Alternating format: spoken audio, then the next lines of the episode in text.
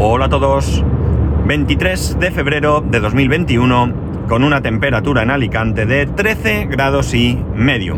23 de febrero. Día para recordar en este, en este país, por suerte, con, con un final feliz, ¿no? Bien.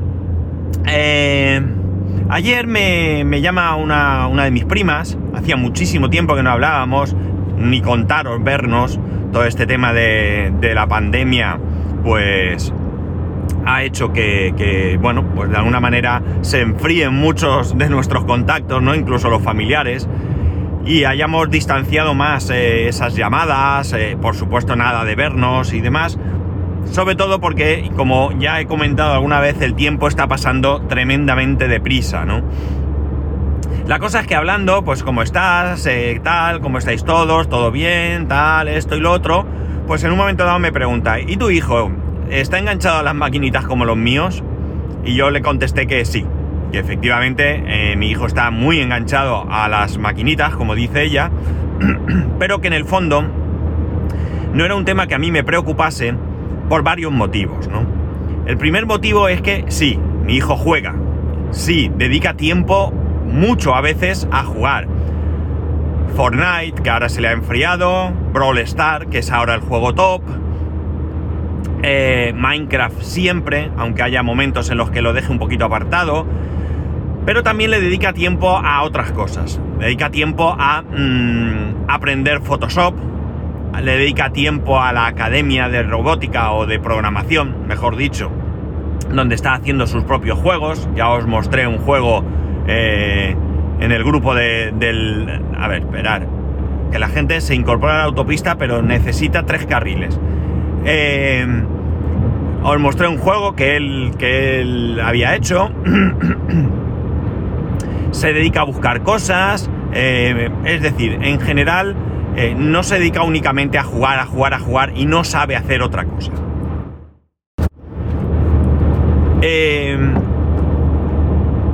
El ejemplo más claro de que todo lo que él hace también vale para otras cosas lo he tenido hoy.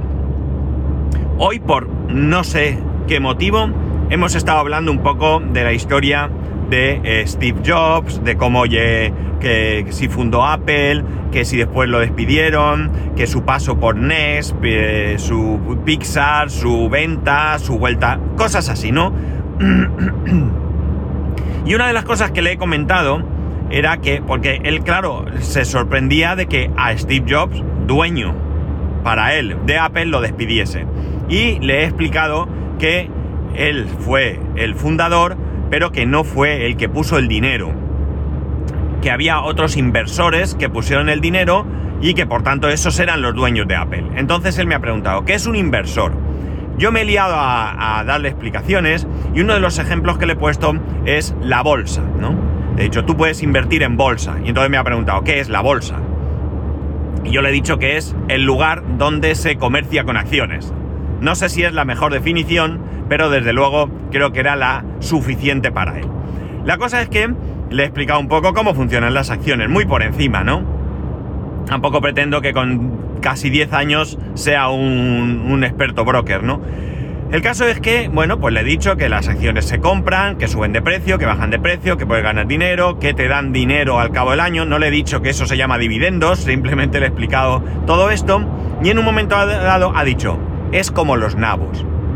Y os preguntaréis, ¿qué es esto de los nabos? Pues bien, los nabos es la forma que tú tienes de obtener o perder dinero en eh, Animal Crossing.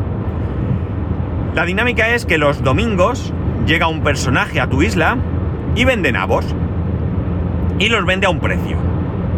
Un precio en vallas. Ya sabéis que la moneda de Animal Crossing, lo sabéis porque lo he dicho aquí, son las vallas. Bien, tú puedes comprar esos nabos a X vallas. 90 vallas, 100 vallas, 110 vallas, etcétera, etcétera. Y luego, a lo largo de la semana, de lunes a sábado, tú puedes vender esos nabos en la tienda que hay en la isla. Cada día que vas, tú puedes preguntar el precio y los nabos estarán a un precio. algunas veces es inferior, con lo cual perderás dinero, otras veces es superior, con lo cual ganarás dinero o vayas en este caso. Por tanto, él ha hecho, eh, eh, bueno, si tú llega el domingo y no has vendido esos nabos, se te pudren y no valen para nada. No sé si te los llegan a comprar, pero vamos, es residual las vallas que te pueden dar. Los has perdido, realmente ahí has perdido mucho dinero. Con lo cual a veces, pues al igual que en la bolsa, es interesante en un momento dado vender incluso por debajo del precio de compra con tal de no perderlo todo. Como veis, es exactamente el sistema de bolsa, ¿no? Entonces él ha hecho, eh, conforme se explicaba, ha dicho, es como las vallas, eh, perdón, como los nabos, pero que no se pudren y que por tanto no tienes obligación de vender. Con lo cual, como veis, algo tan simple como un juego y como una analogía, a él le hace pensar y llegar a una conclusión correcta. Las acciones no se pudren. Es cierto que una empresa puede quebrar, quedarte sin nada, etcétera, etcétera. Pero bueno, eso es ir más allá. Realmente la analogía para mí es buena. Las acciones no se pudren, no estás obligado a venderlas, sino que tú las puedes mantener hasta que consideres que es un momento propicio para venderlas o no venderlas nunca o vete tú a saber lo que eh, te apetece. Es por esto que a mí, eh, en el fondo, no me preocupa que emplee mucho tiempo con la tecnología y en algunos casos que sea, entrecomillado, perder el tiempo. Porque al final él saca conclusiones de muchas cosas y esas conclusiones son válidas son tan válidas como que solo con que las comente con nosotros y nosotros podamos apoyarle en su conclusión o rectificarle, ya es válido y ya es bueno. Por eso yo no tengo ningún problema en el que él utilice mucho tiempo con la tecnología.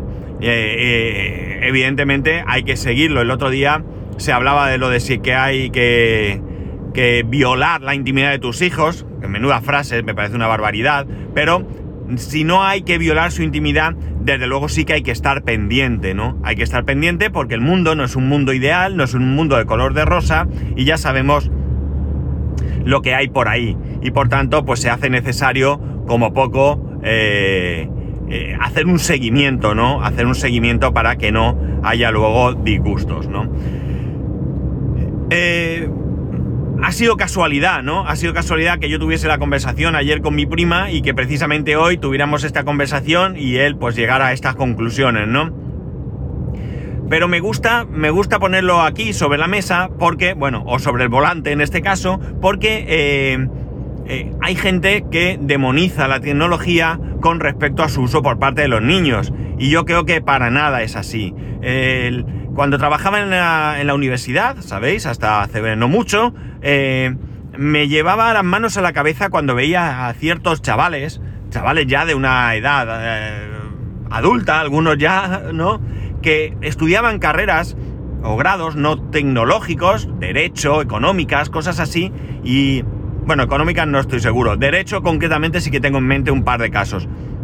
Y veías que eran eh, analfabetos, analfabetos digitales, pero en cosas básicas. Desde luego, alguien que estudia derecho no tiene por qué saber mucho de informática, ni mucho menos. No es su línea, pero al menos sí que tiene que saber lo básico para manejar un equipo informático. Pensar que cualquier persona que se gradúe en derecho va a trabajar, si Dios quiere, en un buffet, en su propio despacho, en, en, alguna compañía y va a tener que utilizar un ordenador en su día a día para redactar escritos, presentar demandas, etcétera, etcétera. Y necesita un mínimo nivel para poder manejar ese equipo. Ya digo, me sale un pantallazo azul, oh, yo lo soluciono, soy un abogado informático. No, no, no necesariamente. Para eso hay otras personas. Si lo sabes hacer, estupendo, adelante. Pero no es tu obligación. Pero sí que tienes que saber manejarte un poco y tener una cierta claridad en cuanto a lo que necesitas, ¿no? Y esto no pasa. ¿De quién es la culpa? ¿Del sistema educativo? ¿De ellos mismos? Pues no lo sé. Tampoco es el tema de hoy, ¿no?